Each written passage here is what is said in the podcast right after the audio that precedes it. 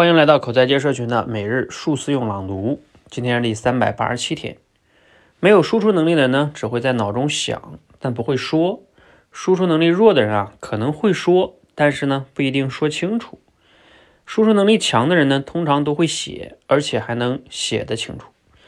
想、说、写之所以啊代表不同程度的思考能力，是因为这三种活动关联知识的数量和密度是不同的。很多时候啊，你会发现一件事情或者一个道理，自己脑子里想的挺明白，但让你说的时候啊，你会结结巴巴的。如果再让你写下来呢，你就会无所适从，感觉啊逻辑非常不清晰。所以写书写是锻炼深度思考能力最有效的方法之一。无论是把心中的困惑写下来，还是把脑子中的想法写下来。都会最大限度地调动脑中的知识储备，产生更多的关联，让我们不断地突破自己的脑力局限，让那些模模糊糊的、呼之欲出的、似是而非的、捅破窗户纸的，就可以洞察的时刻，变成我们的啊哈时刻。可见啊，写下来的力量是强大的。时常呢这样练习，你的思考能力和表达能力都会在潜移默化中得到锻炼和提升。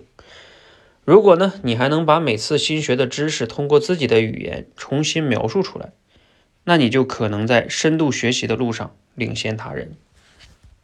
好，内容呢来自于《认知驱动》这本书，怎么样？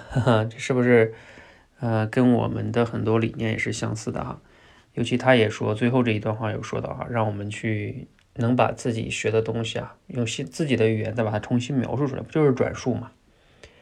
好，那我们试着转述一下啊。其实他这个说的挺通俗的，就是说了我们在表达中的三个阶段吧。第一个就是在脑中想，你觉得你想明白，但你没说出来；第二是说出来；第三个是写出来。他认为呢，啊，这个一个比一个这个是更强度更强一些的哈。尤其是对我们锻炼自己的思考啊，想呢往往是说你以为你自己想明白了，其实呢。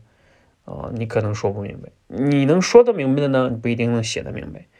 所以在这里边呢，他强烈建议大家要去写啊，写是一个非常好的提升深度思考能力的一个方法哈。那这个呢，我也是非常认同的哈。我自己在过去这两年间呢，也一直在倡导大家去通过写去管理自己的认知啊，包括我自己也是这样的哈。过去这两年也一直在践行，尤其是最近这段时间。我通过笔记啊，把自己的认知啊，很多读书笔记呀，都开始去写哈，甚至遇到问题我也去写啊，该怎么样解决？不不仅仅在脑子里面想啊，包括遇到情绪我都去写啊，我这个情绪是什么？等等等等等哈，这个就是我现在最新推出的这个呃口才成长的高阶计划。你们可能会好奇，一个口才的成长为什么要在高阶的时候都要去写呢？对，其实是非常重要的，就像他说的，能锤炼思考能力。啊，比你这个包括写也是说的一个更根本的基础，所以，所以在在我们高阶的时候，一定要突破这个部分哈。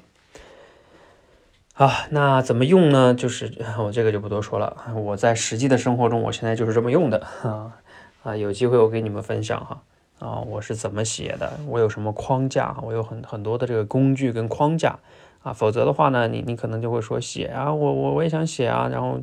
不知道怎么写啊，脑子一一团乱啊，你就写不出来啊。这个最好是有工具跟框架，就容易写了啊。你写的时候就像回答问题一样。好，希望呢未来加入我们的高阶计划，给你分享哈，带着你们一起来做，希望对你有启发啊。